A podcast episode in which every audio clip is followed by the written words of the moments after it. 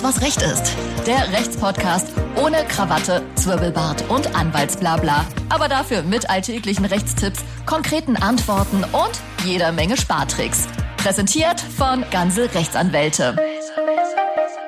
Frohes neues Jahr und herzlich willkommen zur ersten Folge Alles, was Recht ist in 2021. Äh, ich bin Martin Wiese und bei mir meine wunderbare Kollegin Sina Spreen. Hallo Sina. Hi Martin, frohes Neues. Ja, frohes Neues dir auch. Ähm, und wir möchten äh, euch heute einen Überblick darüber geben, was sich ab diesem Jahr ändert. Das Recht, wollen wir, ja. Rechtlich und so weiter. Also jetzt nicht in eurem Privatleben, sondern eher auf gesetzlicher Ebene. Und äh, dafür haben wir uns ein absolutes Gansel-Urgestein eingeladen. Ähm, er ist seit zwölf Jahren Rechtsanwalt bei Gansel Rechtsanwälte, Fachanwalt für Bank- und Kapitalmarktrecht, ansonsten aber auch in jedem Gesetzestext zu Hause. Er ist äh, Autor etlicher Fachtexte. Die Rede ist selbstverständlich von Marco Huth. Hallo Marco. Hallo Martin, hallo Sina. Äh, wie geht's dir, Marco? Ja, mir geht's gut. Ähm, ich bin gesund, falls du das meinst. Genau, das ist das Wichtigste, ja. ja, halte immer ordentlich Abstand und passt schon. So soll es sein.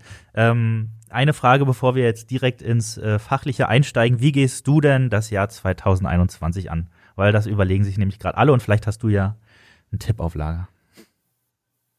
Das Jahr 2021, na, ich ähm, gehe das mit der Hoffnung an, dass äh, das Ende des Jahres deutlich schöner wird als der Anfang und äh, man mal wieder mehr echte Menschen sehen kann. Ja, die ganze Digitalisierung in 2020 war nicht schlecht, hat auch viel gebracht und funktioniert, aber wäre schön, wenn sich das mal wieder ein bisschen hin zu etwas Normalem bewegen würde. Und äh, mit diesem Wunsch und dieser Hoffnung beginne ich mal das Jahr. Wohl wahr, wohl wahr. Wir sehen uns alle ein bisschen das analoge Leben wieder zurück. Ne? Auf jeden Fall. Ja. Gut, Marco, dann äh, lass uns äh, direkt einsteigen. Wir haben ähm, so ein bisschen Neuerungen ähm, rausrecherchiert, Sina und ich, und würden dich dazu gerne befragen. Wir haben das in ein paar Kategorien unterteilt. Wir werden äh, uns unterhalten über das Thema Finanzen, über das Thema Umwelt, ähm, selbstverständlich auch über das Thema Corona, bleibt ja nicht aus, ähm, und noch ein paar weitere Geschichten. Lass uns direkt äh, mit dem Thema Finanzen einsteigen. Ähm, was ändert sich denn äh, für den äh, Geldbeutel ähm, von allen von uns und zwar erstmal Thema Mehrwertsteuer. Kannst du dazu was sagen? Die wurde ja mal gesenkt, jetzt steigt sie wieder. Wie ist da die Situation?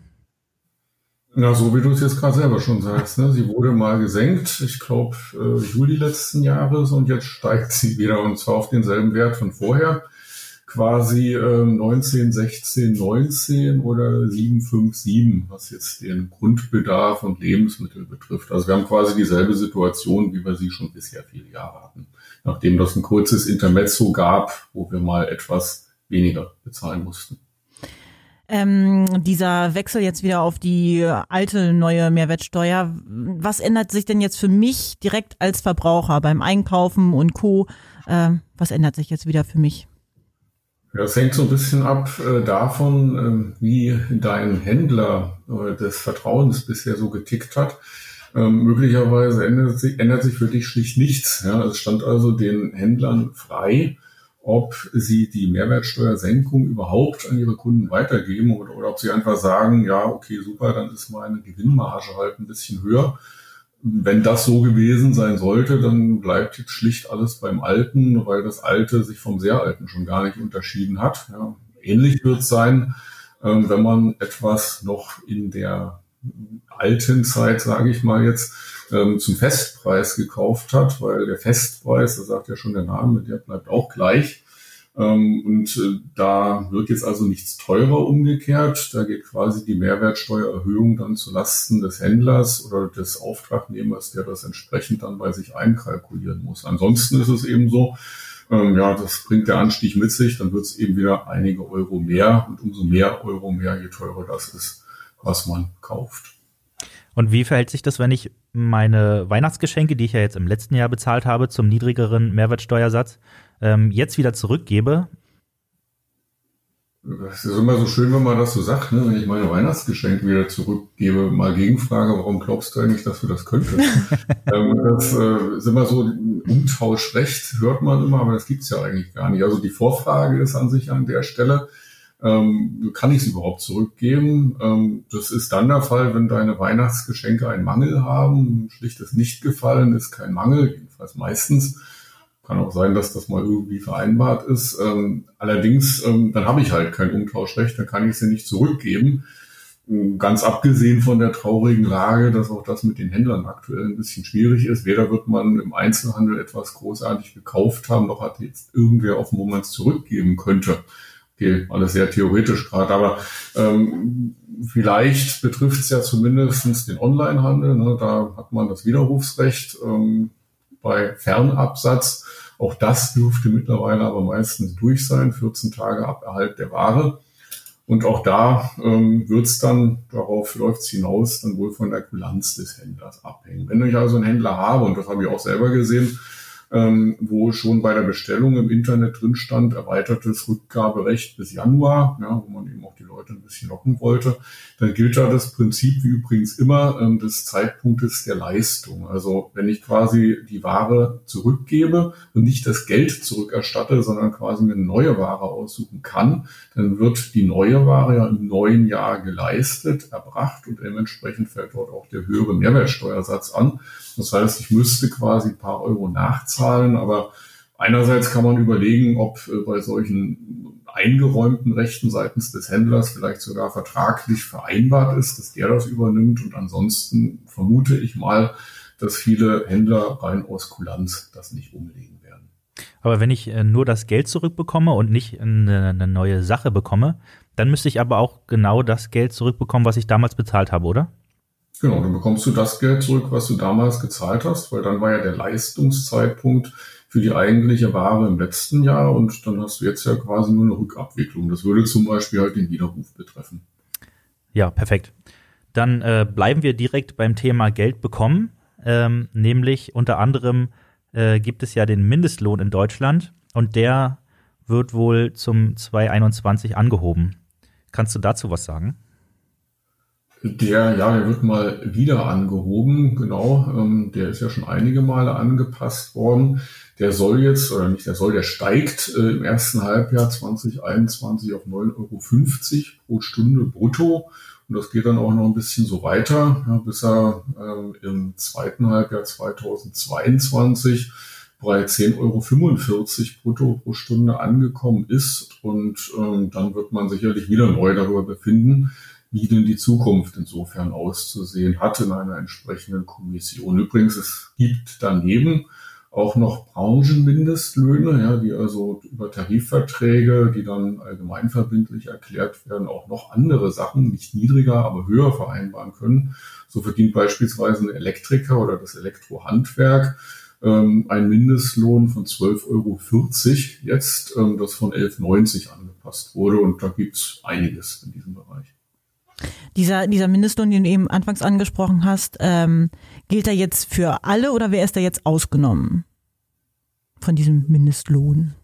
Naja, prinzipiell gilt der schon für alle, ja, also für alle Arbeitnehmerinnen und Arbeitnehmer. Das ist dann auch flächendeckend so, also da gibt es keine Unterschiede. Ost-West oder Bundesland A macht was anderes als Bundesland B. Und äh, insofern wird man sagen können, also in aller Regel trifft das alle Arbeitnehmerinnen und Arbeitnehmer. Es gibt einige Ausnahmen dann doch.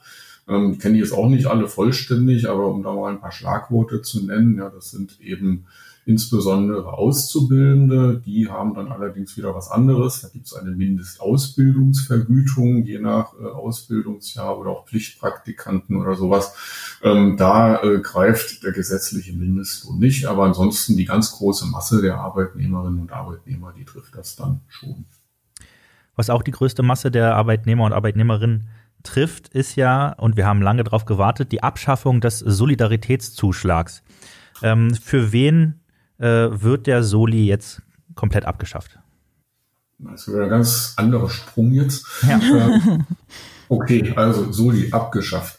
Ähm, abgeschafft ist jetzt ähm, vielleicht nicht so das ganz richtige Wort, weil den Soli, den gibt's ja noch. Er greift nur nicht ähm, für eine bestimmte große Gruppe von äh, Menschen. Ja, ähm, das äh, ist so, dass äh, es praktisch so gehandhabt wird, dass die Freigrenzen deutlich erhöht worden sind. Also bisher war es so, dass ungefähr, ich glaube, 900 und in die 70 Euro äh, wenn ich alleine veranlagt wurde und 1900 irgendwas, also das Doppelte, bei Zusammenveranlagung Einkommenssteuer dann soli befreit waren. Und das ist jetzt, das sieht man dann schon an den Zahlen, ganz deutlich erhöht auf knapp 17.000 beziehungsweise 33.000 Euro. Das heißt, äh, bis zu diesen Grenzen Einkommenssteuer wird eben schlicht kein Solidaritätszuschlag ähm, mehr noch oben drauf geschlagen, 5,5 Prozent der Einkommenssteuer dann. Und ähm, Darüber hinaus gibt es dann eine, also wenn ich mehr, noch mehr verdiene, gibt es eine sogenannte Milderungszone.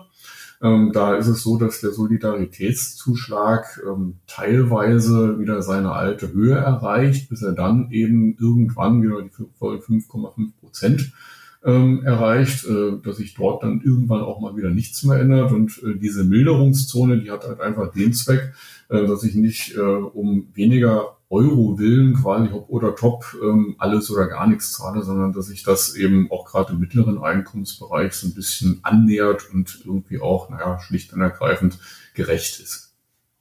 Bei Übrigens, ähm, Entschuldigung, wenn ich das nur sagen, also es gibt auf der Seite des Bundesfinanzministeriums, wer sich da interessiert, da gibt es einen Rechner, da kann man sich das einfach mal ausrechnen, was das für einen selbst bedeuten würde an Ersparnis. Ah ja, ja, da wollte ich gerade drauf hinaus, weil äh, 17.000 Euro Steuern, da muss man natürlich eine ganze Menge auch überhaupt verdienen, um darauf erstmal zu kommen. Also äh, für äh, oder den Soli müssen jetzt also eigentlich nur noch besonders Gutverdiener zahlen, wenn ich das richtig verstanden habe. Genau, ja, also Spitzenverdiener, die zahlen den nach wie vor. Äh, da ist auch die Idee dahinter, also wenn ich jetzt, äh, nicht ich, wenn man wirklich Spitzenverdiener ist, sage ich mal so, ähm, dass dann eben es auch schwer vermittelbar ist, wenn man den Leuten, die sowieso Millionengehälter möglicherweise haben, im Jahr dann auch noch zusätzlich 180.000 Euro ersparten Soli obendrauf schlägt. Ja, deswegen ist eben dort ab einem gewissen Gehalt auch äh, die Grenze da, wo der Solidaritätszuschlag wieder voll anfällt. Ähm, was übrigens, ich, ich habe das mal versucht zu recherchieren, das sind wohl ähm, Einkommen so ungefähr ab äh, 97.000 Euro beziehungsweise 194.000, wenn man zusammen veranlagt wird wo dann wieder die, also Jahreseinkommen, ähm, wo dann die vollen 5,5 Prozent wieder anfallen. Äh, was übrigens auch ähm, rausfällt aus dieser Regelung, das ist äh, der Solidaritätszuschlag auf ähm, die Körperschaftssteuer, ja, also wenn ähm, juristische Personen insofern ähm, wie GmbHs oder Aktiengesellschaften äh, dort veranlagt werden, die zahlen weiterhin den Solidaritätszuschlag, wobei allerdings andersrum gesehen die Körperschaftssteuer ihrerseits ja nur 15 Prozent hoch ist und nicht auf 5, bis zu 45 Prozent steigen kann, wie wenn es die Einkommenssteuer wäre. Ja, na, wir können ja davon ausgehen, dass äh, die Unternehmen, äh, aber auch die Topverdiener sich den Soli durchaus leisten können, insofern. Ja. Tja, Martin, kommen wir nicht drum rum um den Soli, ne? Das ist ja nun blöd. Wahrscheinlich. ja, gut, aber äh, nichtsdestotrotz, ähm, was die Kategorie Finanzen angeht, äh, würde ich jetzt mal raushören, dass äh, der Gros an Menschen das Gros der Menschen mehr Geld im Portemonnaie haben wird 2021, mal abgesehen von den ganzen äh, äh, Downsides, was Corona so mit sich bringt, aber rein, äh, rein gesetzlich äh, scheint es hier äh, für Arbeitnehmerinnen und Arbeitnehmer bergauf zu gehen. Deshalb direkt zu einem anderen sehr, sehr wichtigen Thema, nämlich das Thema Umwelt. Da hat sich äh, äh, unser Gesetzgeber auch einiges ausgedacht. Und zwar äh, einmal das Thema Einwegplastik. Das soll verboten werden. Ähm, Marco, äh, wann soll denn das Gesetz in Kraft treten? Ich muss kurz umdenken. Ich war gerade noch beim so Ja, wir machen heute, wir machen heute harte Sprünge, Marco. Wir machen harte Sprünge. Da musste. Ja, ja, okay. Ähm, also Einwegplastikgesetz. äh, Wolltest du ähm, denn noch was sagen zum Soli? Gab es da noch was Wichtiges? Nicht, dass wir dich hier jetzt irgendwie. Nö, nö. Ähm, okay, man gut. kann über den Soli noch viel erzählen, aber Ach, glaub, lassen wir es doch. Zu dem Thema schon gesagt worden. Ja. Ähm, ich kann es nur nochmal sagen, also wen es interessiert, einfach mal nachrechnen beim Bundesfinanzministerium. Und es bleibt in der Tat äh, mehr übrig als bisher, teilweise auch spürbar mehr. Andersrum wird vermutlich jetzt der Zusatzbeitrag bei den Krankenkassen wieder nach oben gezogen. Naja, das wird sich irgendwo ausgleichen. Aber gut, wir waren bei der Einwegplastik. Wir waren bei Einwegplastik, genau. Jetzt äh, bin ich da gedanklich auch hinterhergeschritten. Sehr gut. Ähm, So, Gesetz. Also eigentlich ist es, ähm, jedenfalls meiner Meinung nach, geht es um eine Verordnung und Aha. um ein Gesetz. Ähm, äh, die soll dann, das war ja die eigentliche Frage, ähm, am 3. Juli 2021 in Kraft treten. Ja, und diese Verordnung, die heißt, ähm, so ein schönes Wort, äh, oder wie es immer bei uns so gibt, äh, die Verordnung über das Verbot des Inverkehrbringens von bestimmten Einweg-Kunststoffprodukten und von Produkten aus oxoabbaubarem Kunststoff, nämlich die Einweg-Kunststoffverbotsverordnung EWK-Verbots-V. Na, das kann man sich So. doch merken. Ja, das ist griffig. Und ja, das ist aufgrund des Kreislaufwirtschaftsgesetzes ähm, erlassen worden, diese Verordnung. Die geht wiederum zurück, äh, oder beziehungsweise das Gebot, so eine Verordnung zu erlassen, das äh, folgt aus einer EU-Richtlinie, ja, die dann ihrerseits den Mitgliedstaaten vorschreibt, äh, salopp gesagt, da mal was zu tun. Und was muss jetzt genau beachtet werden? Also was, inwiefern hilft äh, diese Verordnung der Umwelt?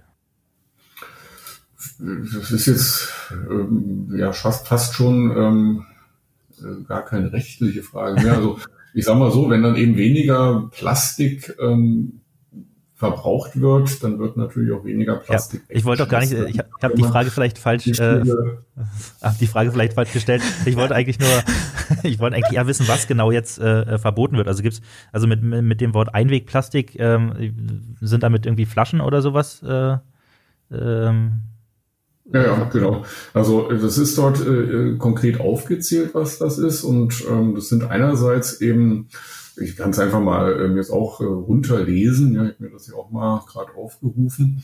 Ähm, das sind einerseits To-Go-Getränkebecher, Fast-Food-Verpackungen und Wegwerf-Essensbehälter aus Styropor. Ja. Und andererseits, ich weiß jetzt nicht, ob das abschließend ist, aber Wattestäbchen, Besteck, Teller, Trinkhalme, Rührstäbchen und man beachte Luftballonstäbe aus Kunststoff. ähm, Gerade das mit den Luftballonstäben, ja, das hat mich ja mal interessiert. Ähm, das heißt dann in der Verordnung, ähm, das seien Luftballonstäbe, die zur Stabilisierung an den Luftballons befestigt werden. Wer hätte das gedacht? Hm. Einschließlich der jeweiligen Halterungsmechanismen. Ausgenommen sind Luftballonstäbe, einschließlich der jeweiligen Halterungsmechanismen von Luftballons für industrielle oder gewerbliche Verwendungszwecke und Anwendungen, die nicht an Verbraucher abgegeben werden. Aha. Mhm.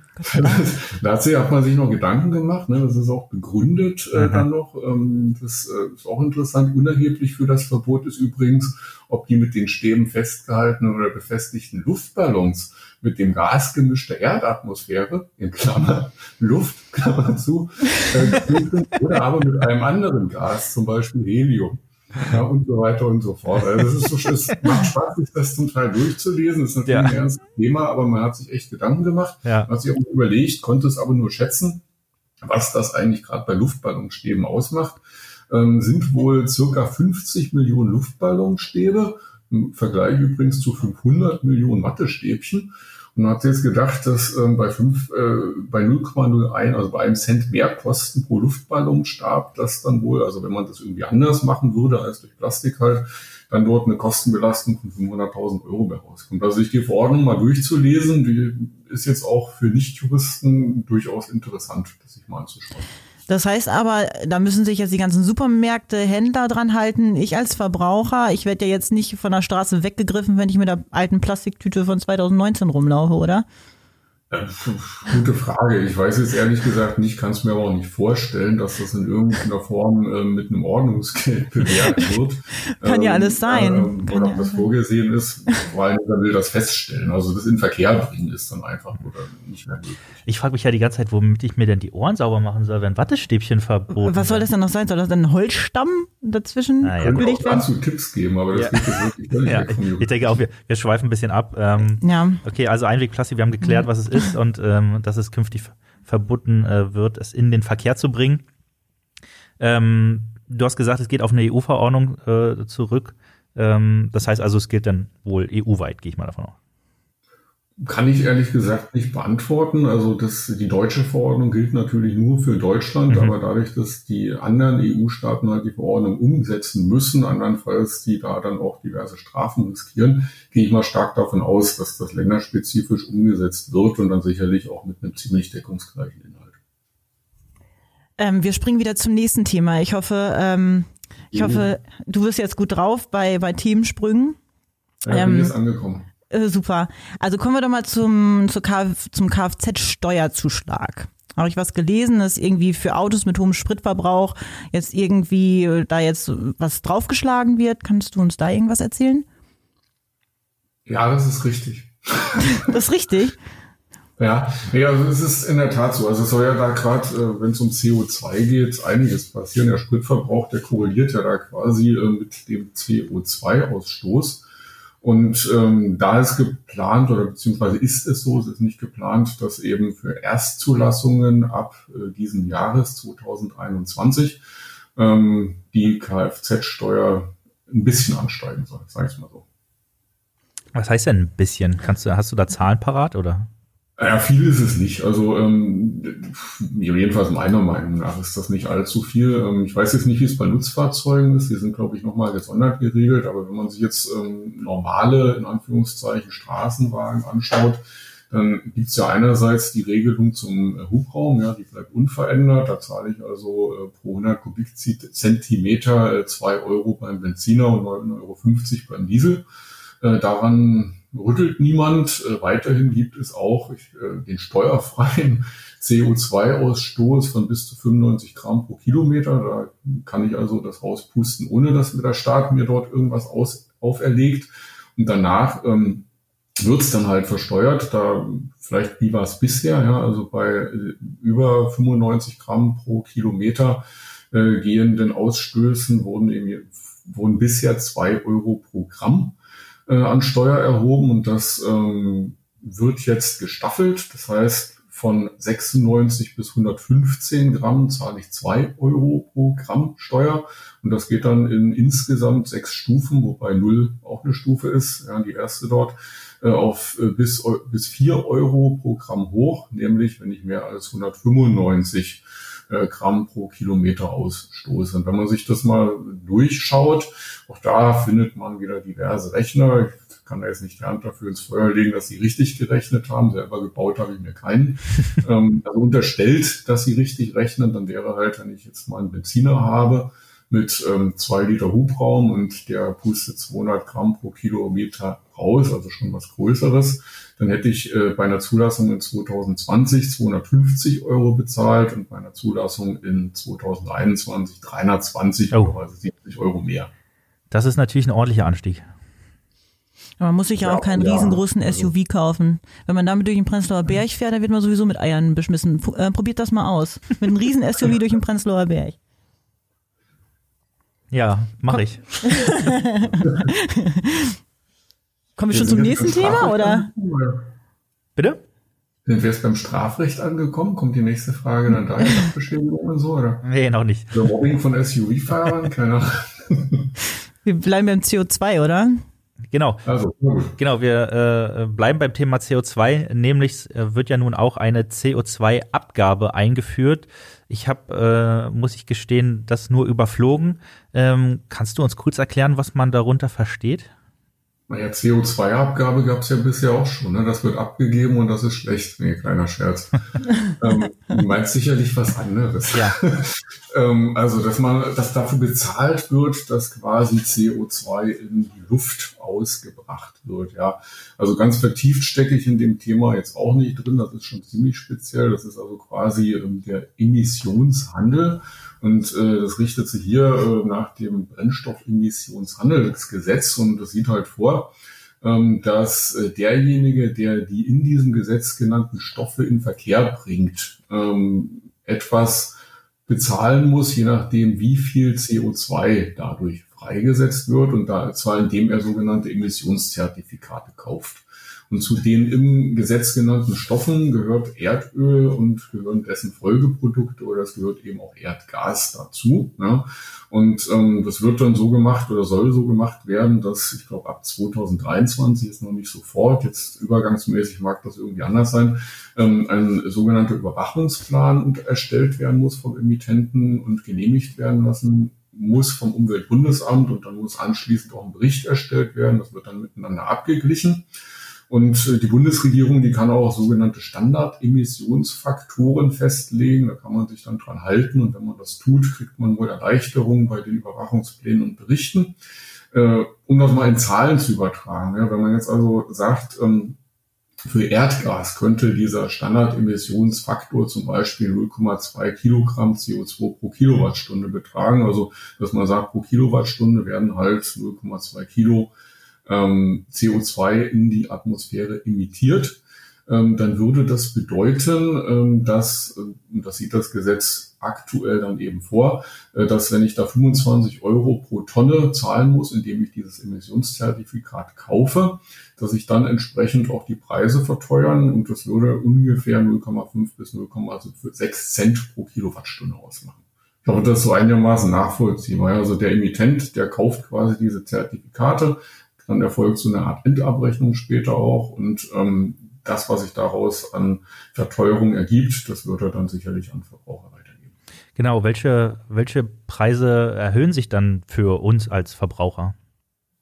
Naja, alles, was mit diesen ähm, Stoffen halt zusammenhängt. Ne? Also das fängt, äh, der einfachste Punkt ist zum Beispiel das Benzin, das wird man jetzt schon gemerkt haben, oder auch Diesel, äh, die ja auf Erdöl quasi als Rohprodukt äh, basieren und das steigt dann eben, ich glaube, jetzt um 7 oder 7,9 Cent pro Liter aktuell an.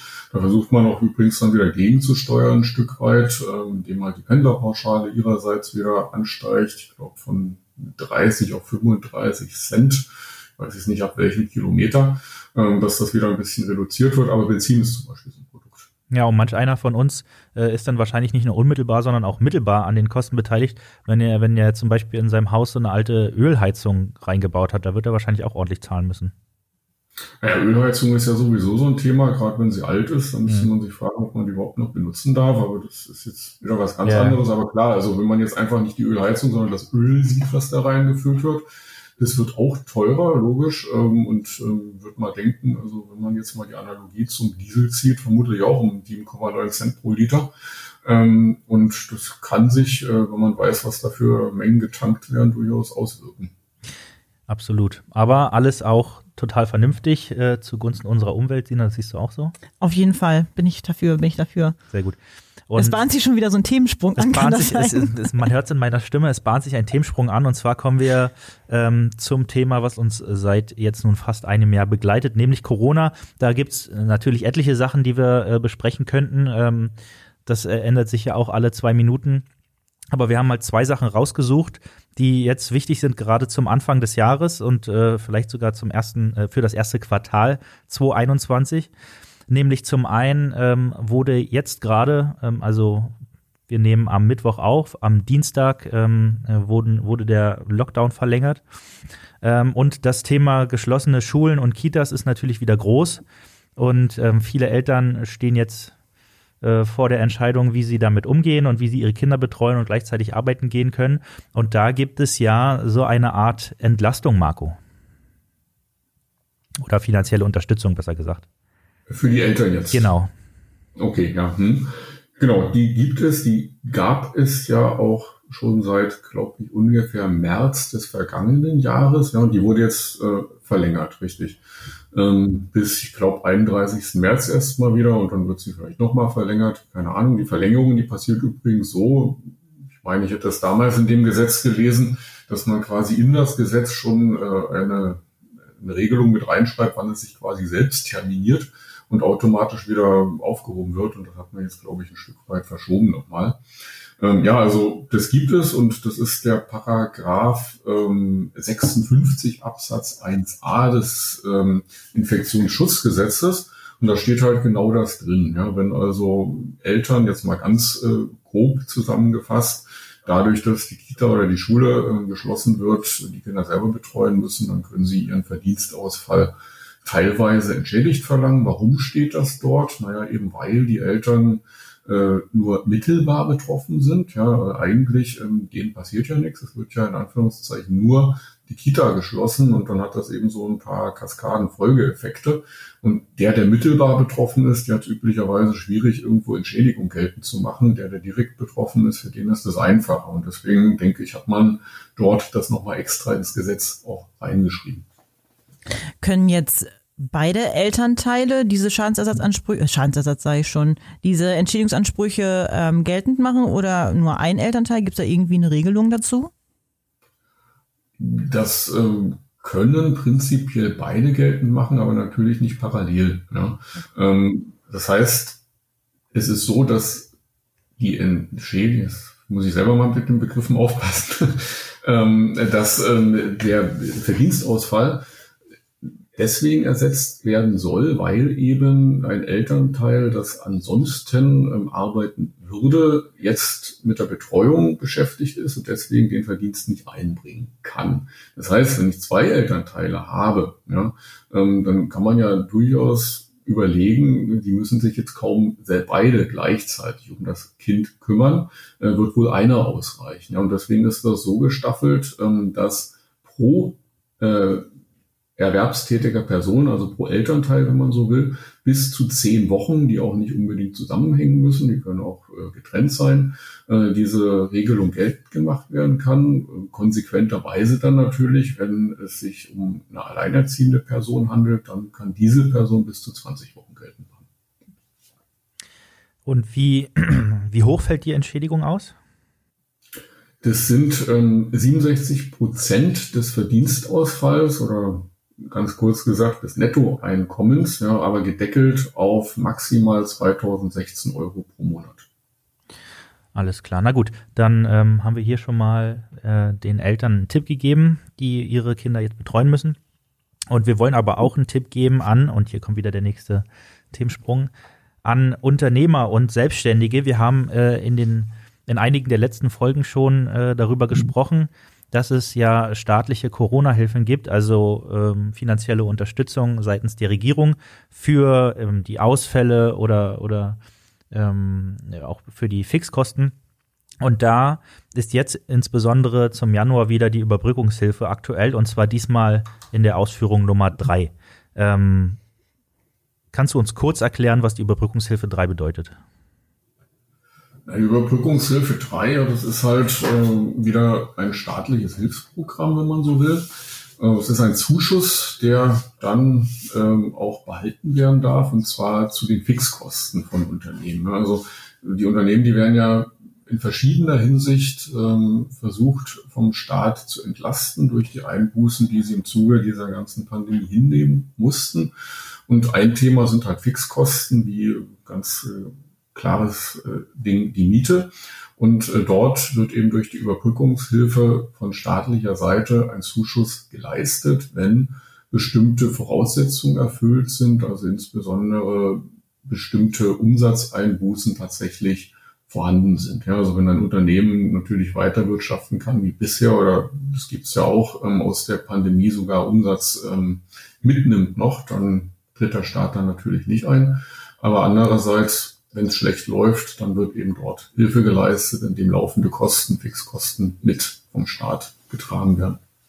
Kann ich auch als Solo-Selbstständiger diese Überbrückungshilfe äh, beantragen oder ist es nur, wie du eben gerade meinst, große Unternehmen? Naja, kann schon. Ne? Bei Solo-Selbstständigen ist ja der Punkt eher der, dass die meistens kaum Fixkosten haben, eben weil sie Solo sind und ähm, dort äh, eben wenig von diesen Dingen haben, die jemand hat, der größere Geschäfte betreibt. Die zahlen dann meistens keine Miete, sondern machen ihre Sache teilweise von zu Hause aus oder so. Ähm, und an die hat der Staat aber jetzt bei der Überbrückungshilfe 3 auch gedacht, damit die eben nicht allein deswegen, weil sie gar keine Fixkosten haben, aber trotzdem nichts mehr zum Leben, wenn man so will, dass sie da ähm, nicht dort hinten runterfallen. Also es besteht die Möglichkeit für Solo-Selbstständige, alternativ zu dieser Fixkostenerstattung eine sogenannte einmalige Neustarthilfe äh, zu verlangen. Und das wäre, wäre die 25 Prozent des äh, vergleichsweisen Umsatzes äh, 2019 in den betroffenen Monaten, maximal aber 5000 Euro. Nun äh, haben sich ja wahrscheinlich die meisten, die es betrifft, schon mit der Überbrückungshilfe 2 beschäftigt und wissen so grob, äh, wie es läuft. Aber was äh, hat sich dann, jetzt mal abgesehen von dieser Neustarthilfe für Solo-Selbstständige, äh, noch im, äh, bei der Überbrückungshilfe 3 jetzt geändert? Oder wurde es erweitert oder was gibt es da? Ja, das wurde einmal in zeitlicher Hinsicht natürlich erweitert, ne, geht jetzt bis Juni 2021. Ähm, dann Solo-Selbstständige, sagtest du ja gerade, hatten wir eben. Dann ist es so, dass auch die ähm, Beträge, die dort maximal natürlich, ne, also nicht absolut immer, also maximal erstattet werden, können angehoben worden sind und zwar deutlich. Also das können bis zu 500.000 Euro je Monat sein, wenn dann entsprechende ähm, Voraussetzungen nachgewiesen werden. Es gibt übrigens auch eine Endabrechnung, ja, wenn sich im Nachhinein herausstellt, ähm, dass es zu viel war, dann muss äh, eventuell auch was zurückerstattet werden. Und auch der Katalog, äh, welche Kosten dort erfasst werden, der ist auch nochmal ein Stück erweitert worden, und zwar sinnvollerweise, um Modernisierungsmaßnahmen im Sinne oder im Zuge von Hygienemaßnahmen, die können bis zu 20.000 Euro erstattet werden. Wo, wo stelle ich denn so einen, so einen Antrag? Wie kann ich mir das vorstellen? Es gibt da eine Internetseite dazu, ähm, die habe ich jetzt auch gerade, mal kurz schauen. Überbrückungshilfe-unternehmen.de. Ja, das ist, da kann man sich erstmal einerseits ähm, ausführlichst informieren. Dort gibt es dann auch Links auf entsprechende Antragsstellungen und äh, Tools. Dort wird auch erläutert, wie das geht. Also man braucht dafür in aller Regel, sage ich mal, einen sogenannten prüfenden Dritten. Man kann das also nicht selbst tun. Prüfende Dritte sind ähm, Steuerberater, Wirtschaftsprüfer, vereidigte Buchprüfer oder eben auch Rechtsanwälte. Und die müssen sich dann darum kümmern, dass sie dort einen Zugang bekommen. Rechtsanwälte zum Beispiel unter Zuhilfenahme dieses BEA, des besonderen elektronischen Anwaltspostfachs, und die kümmern sich dann. Ja. Solo-Selbstständige, da wir die ja gerade hatten, ähm, die dürfen es ähm, auch selbst bei diesen Beträgen bis zu 5000 Euro. Genau, hier der kleine Hinweis aus der Redaktion. Äh, informieren über das Thema kann man sich natürlich auch auf ganze-rechtsanwälte.de und äh, selbstverständlich, äh, da man ja hier einen Rechtsanwalt braucht in aller Regel oder einen Wirtschaftsprüfer und Steuerberater, ähm, bieten wir das ähm, all jenen an, die gerne einen Antrag stellen möchten. Ähm, wir haben dazu ähm, ein kostenfreies und unverbindliches Formular, da könnt ihr euch alle eintragen und dann prüfen wir, welche staatlichen Hilfen, also gibt es ja noch etliche weitere, Novemberhilfe, Dezemberhilfe, vielleicht sogar noch Überbrückungshilfe 2. Äh, wir prüfen äh, erstmal unverbindlich, äh, was euch da zustehen könnte und dann beantragen wir das auch für euch. Nur schon mal ähm, für alle, die daran interessiert sind. Und ähm, mit diesem Hinweis würde ich das Thema Corona dann auch gerne abschließen und äh, direkt zum Thema ja, Strafrecht, wie du es vorhin schon angekündigt hast, äh, wechseln. Nur nicht in dem Themenbereich, was du gesagt hast, Marco, sondern es gibt. Ich habe den Themenbereich nicht angeschnitten. Nee, aber du hast es kurz erwähnt. ähm, nee, aber ähm, wir haben gelesen, dass es zum Thema, und jetzt kommen äh, interessante Begriffe, Upskir Upskirting. Fürchterliches Wort. Fürchterliches Wort. Äh, und aber auch ähm, mehr oder weniger zum Thema Gaffer ähm, Änderungen in, äh, im äh, Strafgesetzbuch gab. Lass uns erstmal kurz vorher klären, Marco, was versteht man unter Upskirting? Ja, musste ich auch erstmal mich belesen. Ja. Mhm. Ähm, also rein vom Wort her ab, hoch, Skirt, Rock. Ähm, da kann man sich schon vorstellen, was sich dahinter verbirgt. Tatsächlich ist es dann auch so. Also äh, es wird äh, anderen Personen, Frauen, äh, unter den Rock gefilmt, fotografiert oder was auch immer oder auch in den Ausschnitt. Ja, das greift wohl um sich und wird dann auch im Internet verbreitet und dem soll ein Riegel vorgeschoben werden. Genau, und ähm, das Thema Gaffer gehört jetzt auch noch hier so äh, ein bisschen dazu. Ähm, lass uns mal kurz klären, was besagt denn jetzt diese Gesetzesänderung? Was wird überhaupt geändert? Naja, es ist so, ähm, wenn man sich diese Themen anguckt, ähm, Gaffer, ja, vielleicht da auch nochmal, also gerade das sind was ja, was man ja häufig hört, dass bei Unfällen insbesondere, dass da dann sogar Rettungsdienste durch Gaffer, äh, die dort gerne sich am Leid anderer weiden, äh, sogar noch behindert werden. Ja, das äh, hat, war die komische Geschichte, dass man es nicht immer bestrafen kann und wenn dann vielleicht auch nicht angemessen. Ähm, gerade was dieses Upskirting betrifft, ähm, wenn man sich das Strafgesetzbuch anguckt, das fällt oder viel, besser gesagt, dort schwer drunter. Kam man eigentlich nur auf die Idee oder man hätte auf die Idee kommen können, ob das möglicherweise eine Beleidigung ist, wenn man sowas tut. Und da gibt es eben ganz unterschiedliche Gerichtsentscheidungen dazu. Und äh, es war eine Ordnungswidrigkeit, ja. Aber man hat sich halt jetzt seitens des Gesetzgebers entschlossen, es auch wirklich unter Strafe zu stellen, um dort eben auch eine abschreckende Wirkung äh, mit dem beizumessen. Und dasselbe eben für Gaffer. Auch dort ist es so, ähm, dass das jetzt nochmal unter Strafe gestellt ist, einfach der Umstand, dass man solche Aufnahmen macht. Ähm, ja, gleich vielleicht noch sagen können, wie genau das Gesetz dort insofern lautet, wobei man bei Gaffern sagen kann, dass eben auch bisher, wenn ich eine Unfallsituation habe und nur daneben stehe, und irgendwie rumfilme und äh, vielleicht mich sogar noch lustig mache und das in soziale Netze stelle, dann habe ich mich auch bisher vielleicht schon der unterlassenen Hilfeleistung strafbar gemacht. Oder wenn ich dabei noch Rettungsdienste behindere, vielleicht sogar noch schlimmer. Ja, also das war jetzt bisher nicht völlig straffrei, aber allein der Vorgang ist jetzt auch unter Strafe gestellt. Und zwar in den Paragraphen 201a StGB und 184k StGB ist das beides jetzt unter Strafe. Das heißt, mit welcher Strafe muss ich rechnen? wenn ich jetzt wirklich zum Äußersten gehe?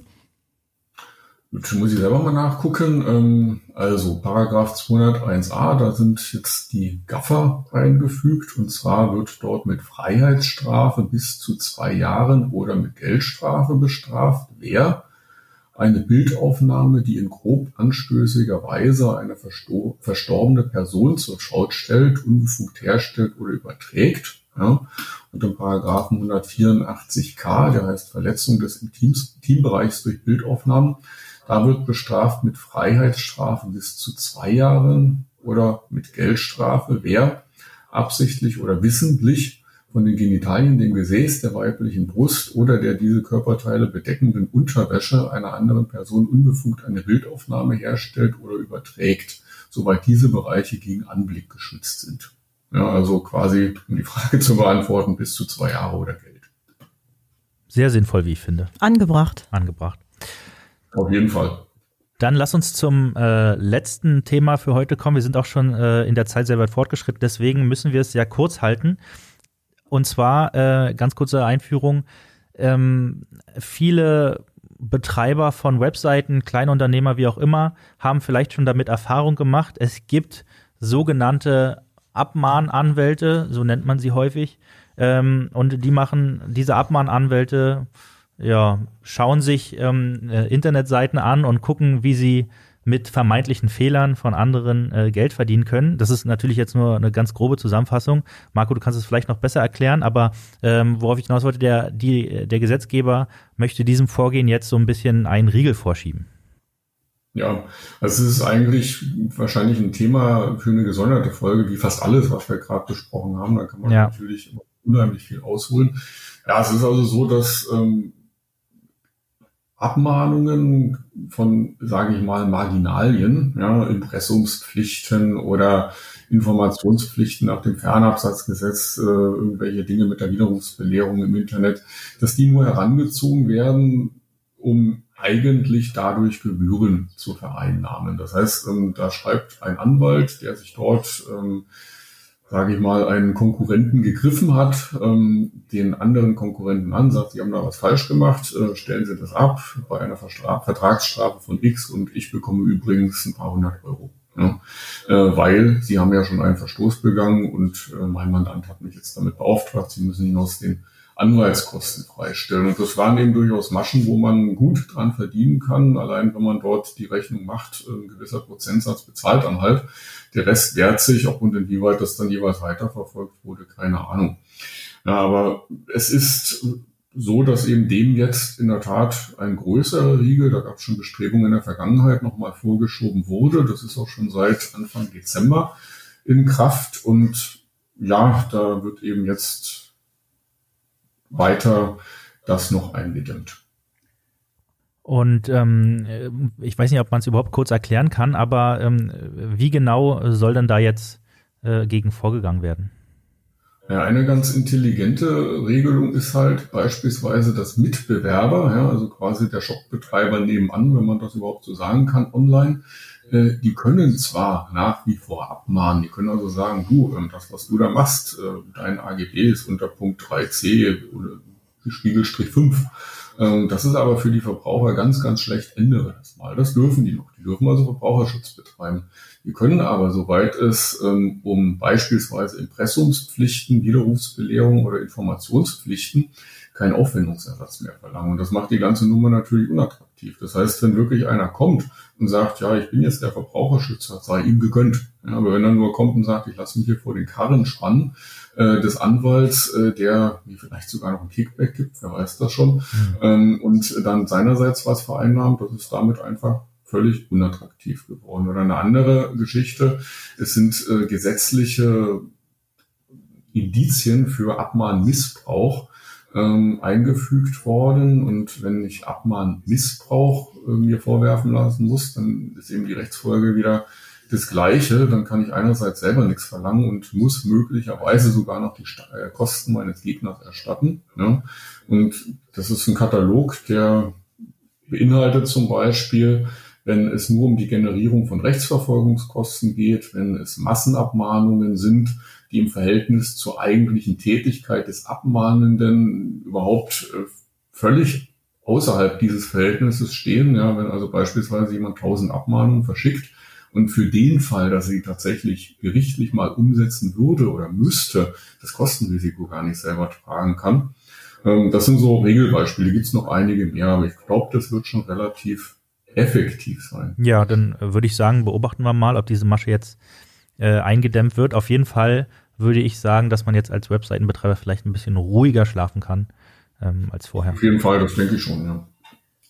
Und damit würde ich jetzt äh, den inhaltlichen Teil abschließen. Wir haben wirklich jetzt viel abgedeckt. Man könnte wahrscheinlich noch drei weitere Folgen über diese ganzen Themen und auch über weitere Änderungen zu 221 führen. Aber ähm, wir sind jetzt schon bei einer Dreiviertelstunde. Deswegen leite ich jetzt über zu unserem neuen Format, was da lautet. Gesucht, gefunden. Wir möchten mit dir, Marco, einen kleinen Jahresrückblick 2020 äh, äh, durchleben und zwar äh, in der Google-Welt. Wir möchten äh, von dir nämlich wissen, was haben die Menschen in 2020 gegoogelt? Und äh, da hat unsere liebe Sina einen kleinen Quiz vorbereitet und ähm, den wird sie jetzt einmal mit dir durchgehen. Okay, bin gespannt. So, lieber Marco. Und zwar, die erste Frage lautet, also was wurde wohl, welche Warum-Frage wurde am häufigsten gestellt im letzten Jahr? Ich habe da drei Antwortmöglichkeiten für dich. Ähm, warum wurden Kellogg's Cornflakes erfunden? Menthol-Zigarettenverbot, warum? Und warum kaufen alle Klopapier? Das sind die drei Antwortmöglichkeiten. Es wurde nach allem gesucht, aber wonach am häufigsten? Ja gut, aus meiner Sicht ist die Antwort klar. Ich bin andererseits aber auch nicht Raucher. Also ich weiß nicht, wie sehr ein Mentholzigaretten möglicherweise beschäftigen. Ich tendiere zum Klopapier. Das ist leider falsch, lieber Marco. Hm, ich, ich hätte auch dazu tendiert. Habe ich mir gedacht, dass das eine Fangfrage war. Was ist dann die richtige? Die richtige Antwort lautet, warum wurden Kellogg's Cornflakes erfunden? Ja, dann sag uns doch mal, warum. Soll ich die Antwort ja, gleich beisteuern? Ja. Ähm, okay, also Ende des 19. Jahrhunderts, ich lese es jetzt einfach mal ab, entwickelten der Arzt John Harvey Kellogg, okay, und sein Bruder Will Keith Kellogg die Cornflakes. Bei der Einführung der Cornflakes gab Kellogg an, dass diese Verdauungsstörungen und das Verlangen nach Onanie senken würden. Das war wohl irgendwie so ein. Okay. Na, naja, das war der Grund für, für, ähm, für äh, Kellogg's Cornflakes, wer es noch nicht wusste. Kommen wir vielleicht zur nächsten Frage. Ja. So, welche Frage wurde hier am häufigsten gestellt? A. Wie kommunizieren Bäume? B. Wie kommunizieren Hummer? Und C. Wie kommunizieren Menschen? Welche Frage wurde am häufigsten gestellt? A, B oder C? Also ich vermute mal, dass es, dass es die Bäume sind. Weil das habe ich auch selbst öfter schon gehört, dass die wohl irgendwie miteinander kommunizieren über ihre Wurzeln oder Pilze, die dort irgendwie eingeflochten sind oder was. Das ist eigentlich ein interessantes Thema und ich könnte mir vorstellen, dass das auch gegoogelt wird. Das ist lustig. Ich habe dazu auch kürzlich erst eine Dokumentation gesehen. Sind es die Bäume, Sina? Nein, nein, es ist, es ist super spannend, aber nein, es sind nicht die Bäume, es sind die Hummer. Warum googeln denn so viele Leute, äh, wie Hummer kommunizieren? Ja, warum? Also warum so viel nach Kellogg gegoogelt Also- würde, hätte mich auch mal interessiert. Aber das steht da nicht, ne? Warum plötzlich 2020 sich Leute da vielleicht... Keine Ahnung, vielleicht kommt dann heraus, warum. I don't know. ähm, aber wie kommunizieren Hummer? Soll ich das jetzt auch äh, Ja, noch? erz- erzähl mal. Warum muss ich denn hier den Schweinkram vorlesen? Also über Gerüche. Die bilden Blasen aus Uri- Urin über dem Kopf und sprechen miteinander, indem sie pinkeln. Halt aus dem Kopf. Ist auch egal. Kommen wir vielleicht zur, dritt, zur dritten und letzten Frage. Ja. Ich glaube, Ja, ne, ja, ja, das absolut. reicht dann auch. Gut, dann stelle ich doch mal die Frage, nach welchem Rezept wurde weltweit am meisten gesucht? War es Sauerteigbrot, Bananenbrot oder Geburtstagstorte? Uh. Also, wenn ich, da, wenn ich mich dieser Frage logisch nähere, würde es im Zuge der Pandemie vermutlich, ja, wobei spricht vieles für was, ne? Sauerteigbrot würde heißen, man ähm, hat schon kein Klopapier mehr, macht sich jetzt Gedanken, dass auch irgendwie das Brot alle wird und überlegt sich, wie man den Sauerteig selber herstellt. Andererseits, äh, man kriegt ja vielleicht auch schlechter Geburtstagstorten zu kaufen und über, muss jetzt gucken, alle Kinder haben Geburtstag. Was war das dritte? Das dritte war, äh, also Bananenbrot, Geburtstagstorte und Also Sauerteigbrot. Bananenbrot quasi als Alternative, weil es nichts anderes mehr gibt, aber Bananen es gibt nur noch Bananen. Ich sag Geburtstagstorte. Ach Marco, das tut mir voll leid, aber du hast ein- einfach, Null von drei. du hast null von drei Punkten. Es ist das Sauerteigbrot und ich glaube, ähm, deine Theorie ist halt diesbezüglich auch die richtige. Ich glaube, die Leute, die wollten einfach mal selber Brot. Genau. Ich kann mich noch erinnern, als wenn es gestern wäre, gerade im März, April war es so, dass auf einmal äh, es gab keine Hefe mehr, es gab kein Mehl mehr, und weil alle auf einmal Zeit hatten, um zu backen, ja. Ja. Na gut, Marco, ähm, macht nichts. Dabei sein ist alles, Marco. Nichtsdestotrotz ähm, bedanke ich mich wirklich vielmals, dass du dich äh, hier aus deinem Homeoffice zu uns geschalten hast ähm, und uns hier äh, sehr erleuchtet hast. Vielen Dank, Marco. Hat mir sehr viel Spaß Ja, gemacht. Spaß gemacht. Genau, hat äh, mir auch sehr viel Spaß gemacht. Ähm, mir wird auch sehr viel Spaß machen, dass wir uns in der nächsten Woche schon wieder hören. Marco, mit dir vielleicht nicht, aber dich laden wir auf jeden Fall in einer weiteren Folge nochmal ein. Aber wir, Sina, hören uns auf jeden Fall in der nächsten Woche wieder. Jo. Ähm, allen Zuhörern hab, hoffe ich, dass es euch auch Spaß gemacht hat. Ich hoffe, dass ihr, äh, um, dass ihr nächste Woche wieder einschaltet. Und ich, Wir uns ich, freuen. Ich, ich, hoffe, ich hoffe, dass ihr gesund bleibt und ich hoffe, dass ihr einen äh, schönes, schönen Start ins Jahr 2000, 2021 habt. Bleibt uns treu. Wir sind bald ein Jahr alt. Dauert nicht mehr lange, Sina. Wahnsinn, Ja. Wahnsinn. Wir sind bald ein Jahr alt. Ähm, damit äh, verabschiede ich mich und ich wünsche euch eine wunderschöne Woche. Macht's gut und ciao, ciao. Tschüss. Tschüss. Alles, was Recht ist. Der Rechtspodcast von ganze Rechtsanwälte.